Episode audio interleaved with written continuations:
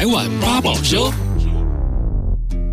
欢迎收听《来碗八宝粥》，我是今天的主持人小嗨。《来碗八宝粥》呢是八宝原创的 podcast 节目，在这里我们会邀请其他的 podcaster 来聊聊他们的故事。那今天呢，呃，邀请到的这位，老实说，呃，如果不是因为访问的关系，因为我自己也不玩电玩，也不玩游戏，这个领域对我来说相对的陌生。那今天呢，透过节目聊聊，探索我未知的世界。那今天邀请到的是电玩店终极行销商店的店。店长迪恩，Hello，你好，Hello，各位听众朋友，大家好，我是店长迪恩。一开始当然就是想要先请迪恩自我介绍一下，还有这个电玩店它是一个什么样的节目呢？OK，好，呃，感谢八宝的听众，就是给我们很多机会来这边聊聊天。那电玩店它当时候成立的初衷，其实主要就是因为每年我有机会回正大企研去担任所谓的职业教练的工作。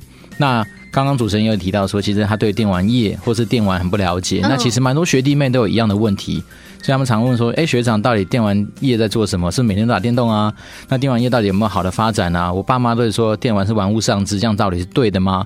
那很多的疑问，我相信一两个人问之后，我就觉得哎。诶有机会应该把它录下来，嗯，让大家直接去听，就不用每次都要重复讲这件事情。所以这是一个初衷啦。那电玩店这个节目主要不只是介绍电玩业，因为我想说，其实我们已经三十几岁的人，在职场上，在人生上面经历过一些大小事情，嗯，所以想说让大家能够来这边发现一些新的方向，然后不要走冤枉路。这是我。办这个呃节目的初衷是有点心灵导师的感觉，可以这么说了。但是我基本上，因为有的时候我们就会发现，其实虽然说我们学历好像还可以，嗯，但是有的时候我们在同学之间好像又不是一个很正常的人，因为我们毕竟本职学能不是特别强。嗯，你看我们爱玩电玩嘛，所以这件事情其实就透露出一些我们想走跟别人不一样的路。那我只想说，把这样的精神跟这样的理念，可以分享给很多也许在人生的道路上有点迷惘的。听众，嗯，那如果你在那边得到一些新的启发，或者是一些诶觉得有些价值的东西，那我觉得对我来讲就会是一件蛮开心的事情。嗯嗯，在听这个节目的时候，最开始的时候会听到一个片头，当时我就想说，哎，没有听过这首歌之前，嗯，我想说，哎，怎么这么酷？他唱了一段，就是他自己编的吗？然后后来我就很认真去搜寻这一首歌，那、嗯、发现他是陈奕迅的《相信的人》当中的一句歌词。嗯你怎么会想要选择这一段，然后放在你的片头当中呢？因为我那时候办这节目的初衷的时候，我就会觉得是说，其实很多时候我们真的在人生上面，你要找到一个相信你的人，这件事情很重要。嗯，哪怕是可能是你的长辈，有可能是你在工作上面遇到的主管，甚至是你的亲朋好友都有可能。那我想说，如果今天真的大家在生活中找不到的话，那我觉得以迪恩的角色可以扮演一个相信你的人，因为我相信每一个人都有他自己的天赋，嗯，跟他可以去发挥的地方。所以我那时候就觉得说，哎，我既然唱出来，就是告诉你，其实背后用意是告诉大家说，我就是一个相信你的人。所以当你有什么样的大小问题，如果我能够帮他上忙的话，我就会尽力去做。嗯，那当然有时候不见得说我百分之百能够尽如人意嘛，但是至少我们就是不尝试的去分享我们的想法。那很多时候只是一个不同的观点或者不同的一个 hint，让你突然发现说，哎，原来有不同的路。那我觉得这也是功德一件啊。是，嗯，在节目一开始的前两集都还可以很明显听到说，这节目当中有两个角色，那就是迪恩自己一人分饰两角嘛，嗯，想要有一点就是对话的感觉。但是到第三集，你就直接承认说啊，我好像经常角色错乱，嗯，所以就取消了这样子的规划。那你为什么当初不直接找一个人跟你一起来对谈？其实还是要讲到说制作那个节目的时间成本，嗯啊，因为之前。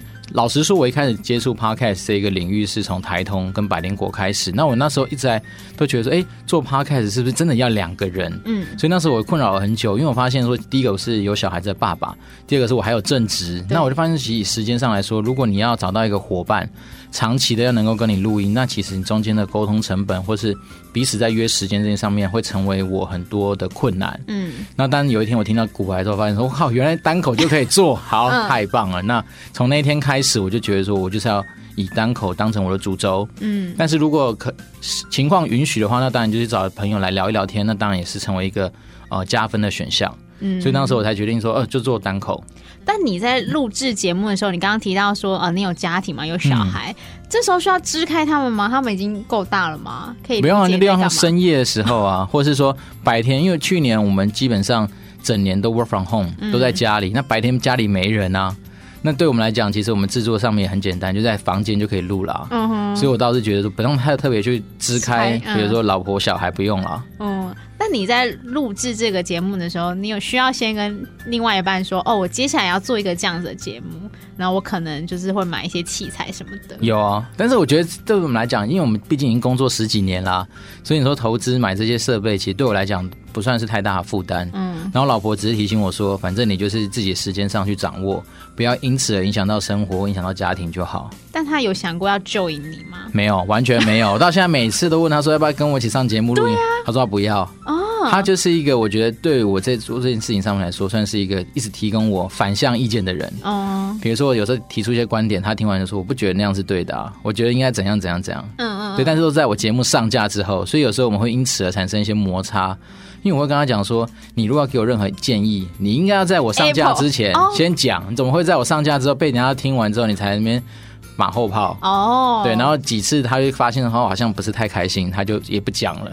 哦，就变成是这样。但是现在我觉得有些东西，我觉得蛮特别的内容。我就跟他说：“哎你听听看，今天这东西可能也讲到你，或者有感谢你，那就听听看，这样子。嗯”是，刚刚讲到说意见相反的时候，因为迪恩做就是单口嘛，然后有很多分享。你刚刚讲到，不管是人生的经历，或者是你的观点，那会有粉丝或者是听众，就像你老婆这样子，直接就回馈给你说：“哦，我不认同你的这个观点吗？”会有这样的状况吗？当然，第一个我先说，我们听众数没有像大家想象中那么多，但是我觉得会听的。我觉得蛮感谢，是有些真的是陌生的听众，嗯，那我们认识之后，他就有反馈给我，比如说可能有些资讯我讲的不是太正确，嗯哼，那他就来纠正我，那我是蛮虚心受教的，我觉得哎、欸、很感谢他，因为毕竟我们很多东西不是万能的嘛，所以在可调整的情况之下，我也会在后面集数说补充说啊对不起我讲错了，跟大家补充一下，嗯，那也有听众一开始给我一些方向是说，可能我们在前面的时候。内容比较发散，可能有时候一个观点讲一讲就跳到别的地方去，oh. 那我就觉得说好，那慢慢我们就要把自己的主轴再拉得更明确，就是诸如此类的一些意见，还蛮感谢的，因为毕竟我们还是怎么样说都是一个新手嘛。嗯，那我觉得微调、微调、微调，其实慢慢也是能够找到自己节目的一个方向。嗯嗯。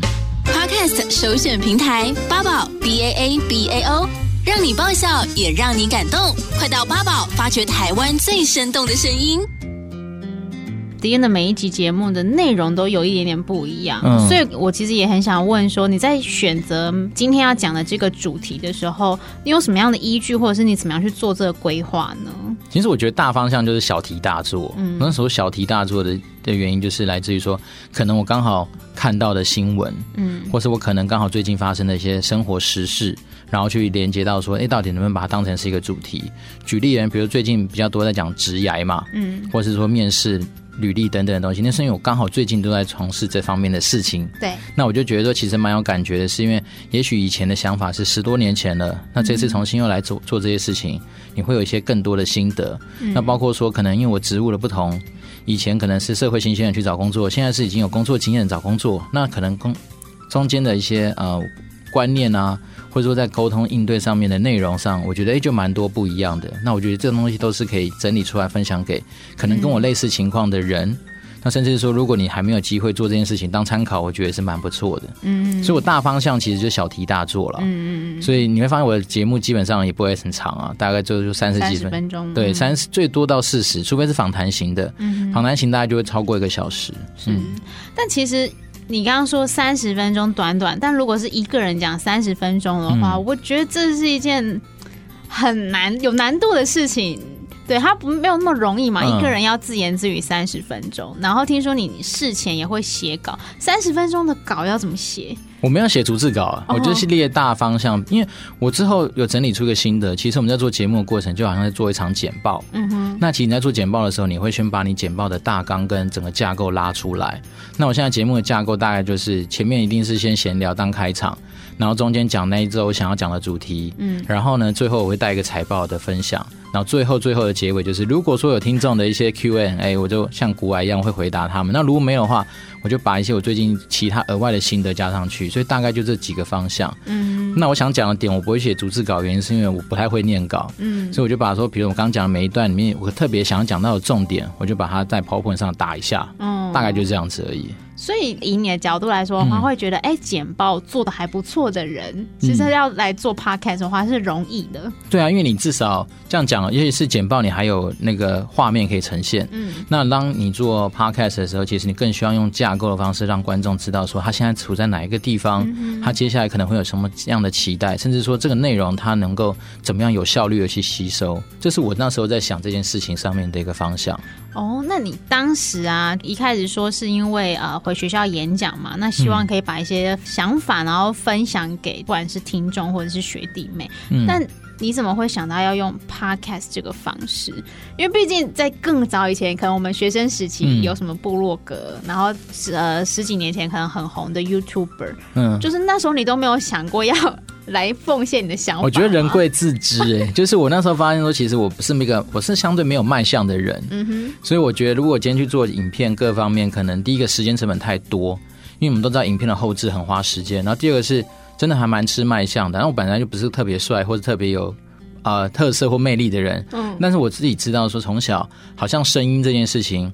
蛮多朋友或是长辈都说：“哎、欸，你的声音好像还不错。”嗯，那我就觉得说：“对啊，那既然有这样子的一个好的东西，你至少就朝我的方向去做。”嗯，那部落格其实不排斥，就像我们自己有现在目前有在稍微经营电玩店的粉丝团嘛，所以你还是要打一些文章。对。可是我发现其实打文章也是很花时间。嗯，所以我最后还是觉得说，把自己想讲的东西讲出来，可能相对来说时间效率跟制作的成本效益上面来说比较高。嗯，而且我自己觉得就是。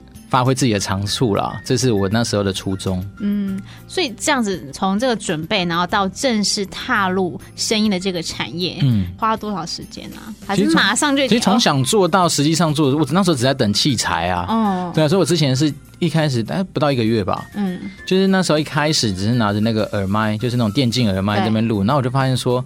诶、欸，好像效果也不是特别好。嗯，然后直到那时候听了台通，他们不是有夜配一个那个什么啊、呃，台湾高空的设备，买来家里之后，我重新录的发现，哎、欸，好像又更进一步不错。那、嗯、当然是一方面是因为第一集我确实录了三十遍以上，因为你就觉得说好像怎么样都不太对啊，可能一开始语速不是很好啊，内容很发散啊，或者是说我觉得哪里就怪怪卡卡的，所以真的是重复录、重复录，然后才发现说啊，其实。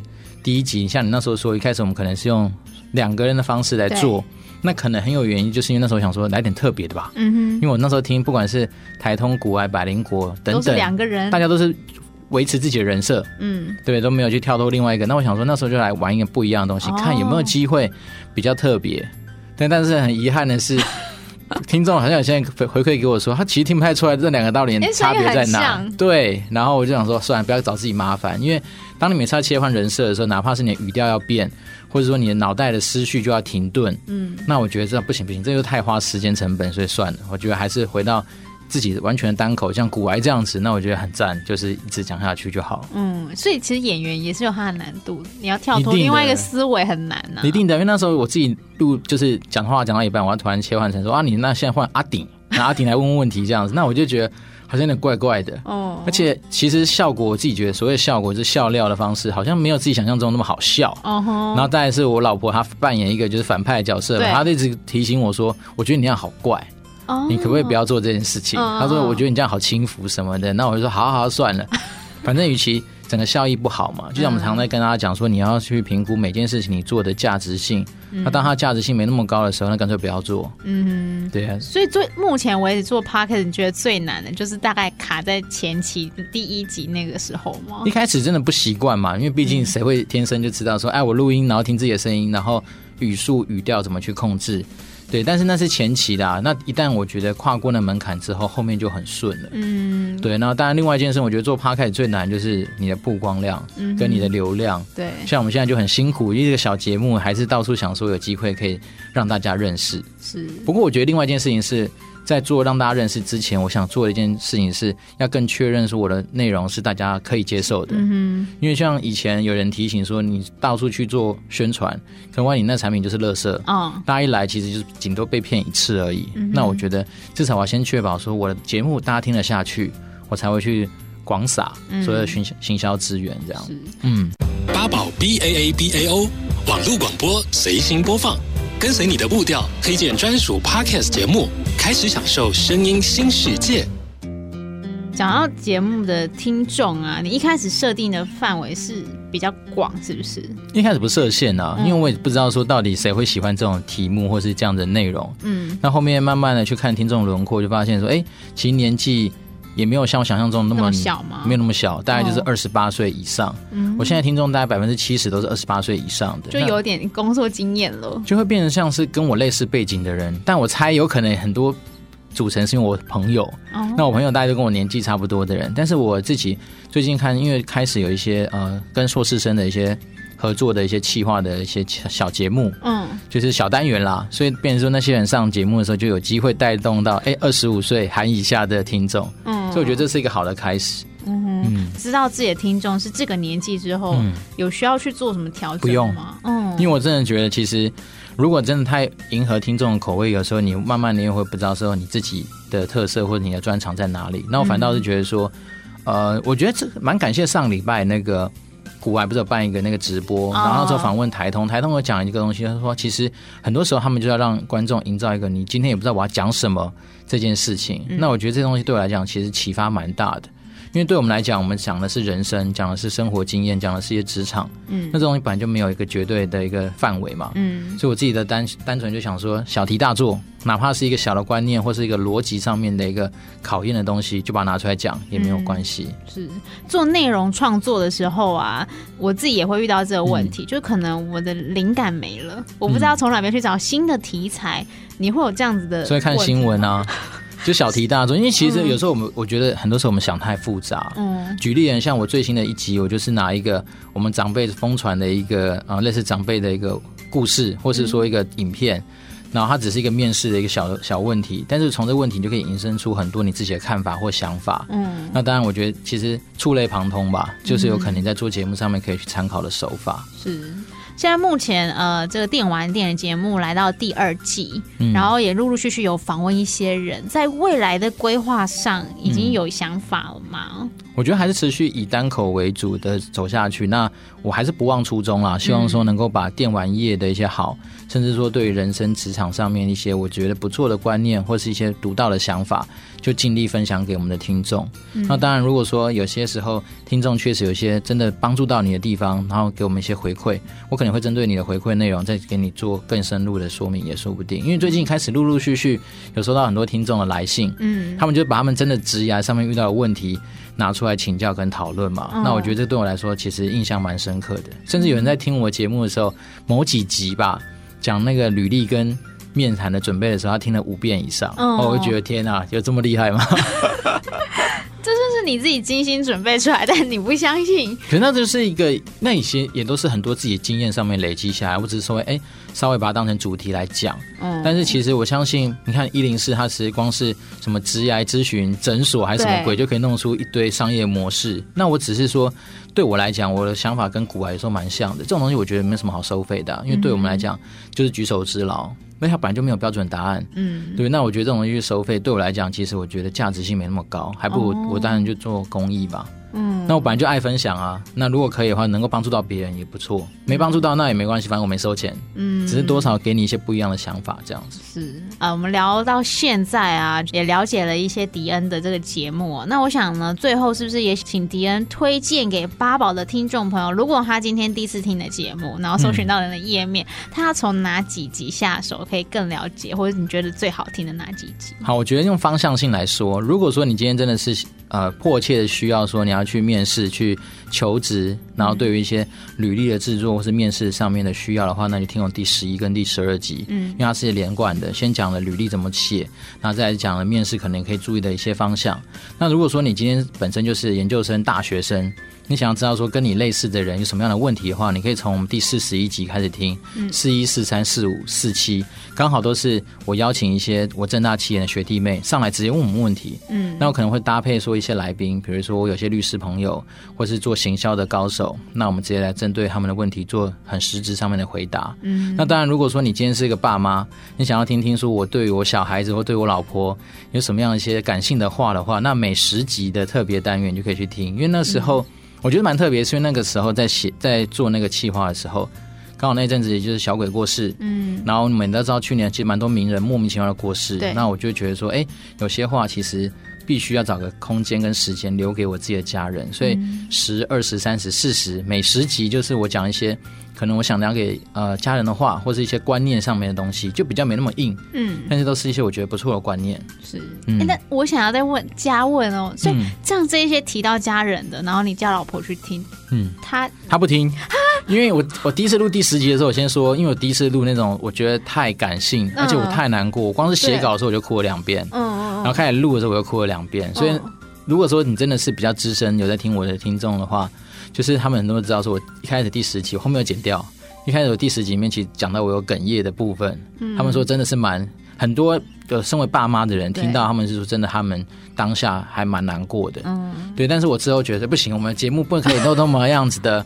让人家来就觉得很忧郁啊，或者什么，oh. 所以我才把一些我觉得相对比较感伤的部分，或者稍微做一些修饰。所以你现在如果去听第十集，大概就还是像是一些观念的分享。嗯、mm，hmm. 但是我自己想要去传达的一个理念是说，真的我们不知道到底明天先来还是意外先到。嗯、mm，hmm. 那如果可以的话，留下一些你想讲的话给家人，总是比别人来帮你决定你接下来怎么走来的好了。嗯、mm，hmm. 所以这是为什么每十集我就会告诉自己说，我不管怎么样，我一定要强迫自己留一些话给我自己的小孩或是我老婆。但你怎么不当面告诉他们？哎、欸，你也知道，有些东西当面讲会害羞啊。哦，你也知道，我们中国人还是有一些很奇怪的美德。阿良太太又 就是盯着也不去，他不听，因为他他，但是他的同事啊，他的朋友讲吗？一定会啊，所以我就觉得无所谓，反正你只要能够。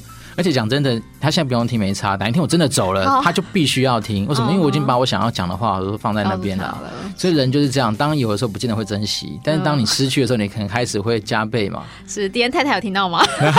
所以我不 基本上我不怕啦，就是觉得说，反正我就把我该做的东西我都留下来。嗯、是，那留下来基本上，不管是听众听到，或者是说他真的哪天想听，那至少他也可以去听。嗯、是他现在之所以不想要听的原因，是他觉得说。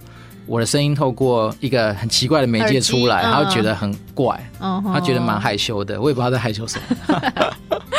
好，如果你想听到更多的电玩店终极行销商店的内容，都可以下载八宝 B A A B A O 的 App。